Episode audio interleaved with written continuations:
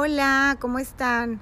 Bienvenidos a mi podcast. Soy Gaby Rodríguez y el tema del que voy a hablar hoy es cómo decirle a la familia y familia política que vas a hacer homeschool. Primero, bueno, quería agradecerles por estar aquí. Y segundo, también quería agradecer como todas esas preguntas que me escriben, todas tan interesantes. Y este ya llevo un buen rato que me han estado escribiendo, que me han estado preguntando y creí importante ya dejarlo aquí como por como evidencia en este podcast y platicarlo y lo voy a platicar con mucha profundidad.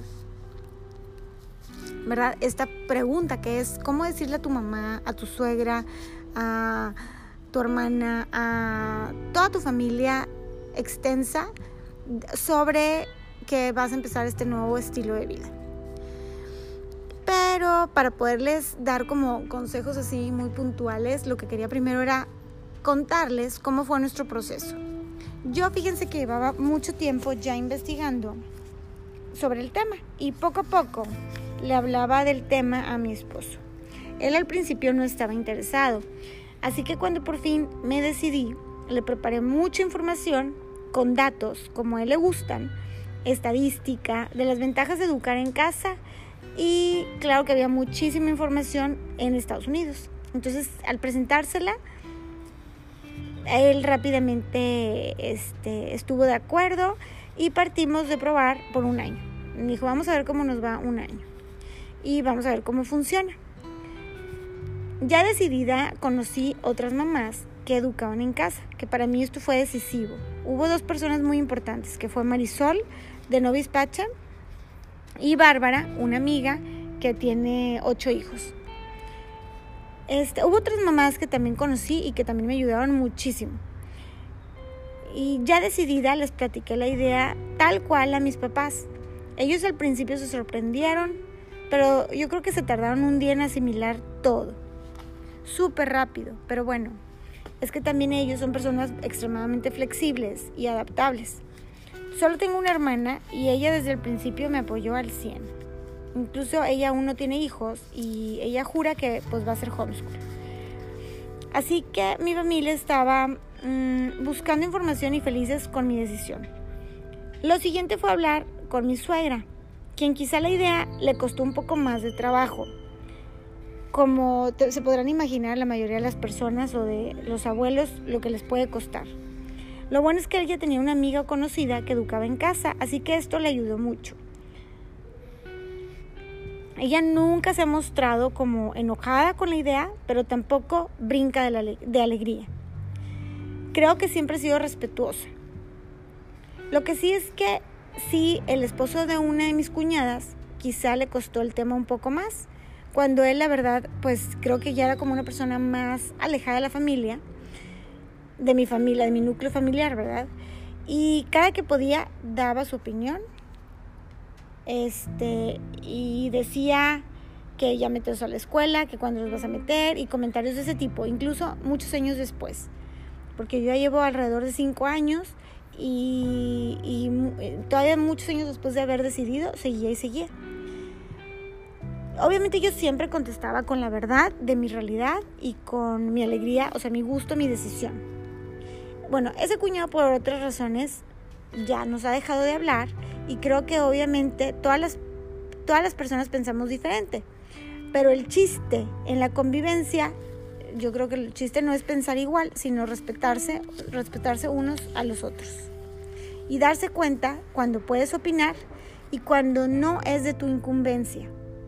No todos van a actuar o hacer lo que tú haces, pero yo creo que cada familia es tan diferente y me gustaría darte consejos como más puntuales de qué puedes hacer tú. Por ejemplo, el consejo número uno que yo te doy, ay, es que estoy en el parque y me picó un mosquito, que yo te doy es que la pareja es la que tiene que estar segura, incluso es donde recae la decisión. Con esto quiero como enfocarme en que me han estado preguntando, por ejemplo, ¿y si tus hijos quieren ir a la escuela? Yo siempre les pregunto y les volteo la pregunta. ¿Y si tus hijos no quieren ir a la escuela? tú haces lo que ellos quieren.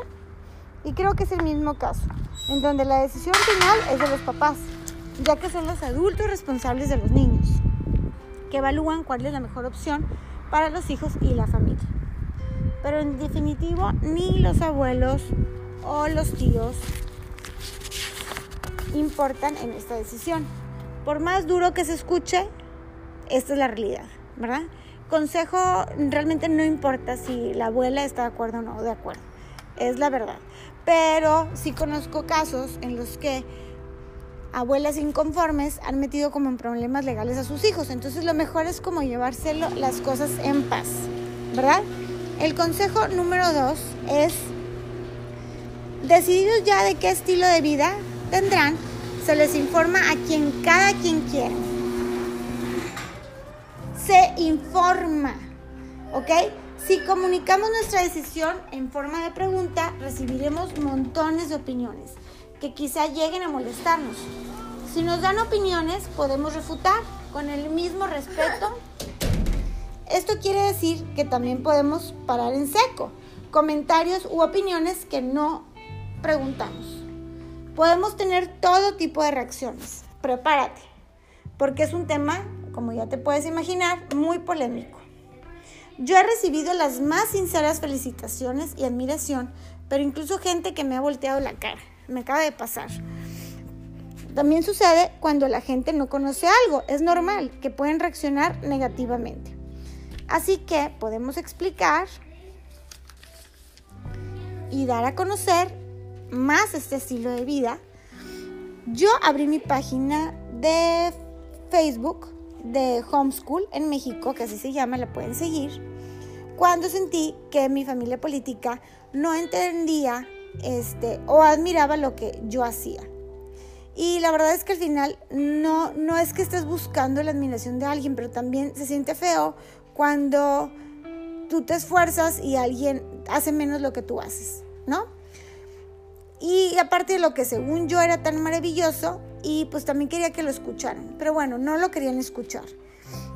Al final creo que fue una de las razones por las que abrí esta página y, y la menos importante debió de haber sido. Porque incluso creo que ni me seguían la página, aunque se los mandaba y los etiquetaba. Lo que pretendía es darles a entender por otros medios y formas.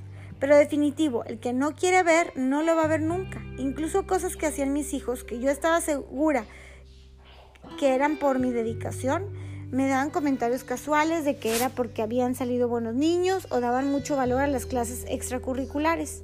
Y nada, o, o sea, nulo valor a la educación en casa. No le querían ver como las ventajas. Este, pero bueno, cada quien ve lo que quiere ver también, ¿verdad? Y a mí este recorrido me ha encantado porque son, no solo han crecido mis hijos de otra forma, también mi marido y yo. Es chistoso cómo empecé la página por lo que les comento. Y también quería compartir lo que hacía y conectar con otras personas. Esa también era otra razón, que esta es la que realmente me ha dado más fuerza.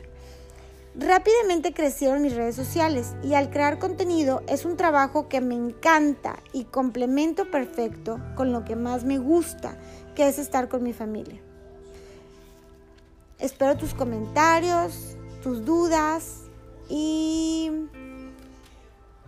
y recuerda seguirme en arroba hello Gaby RDZ. Gracias.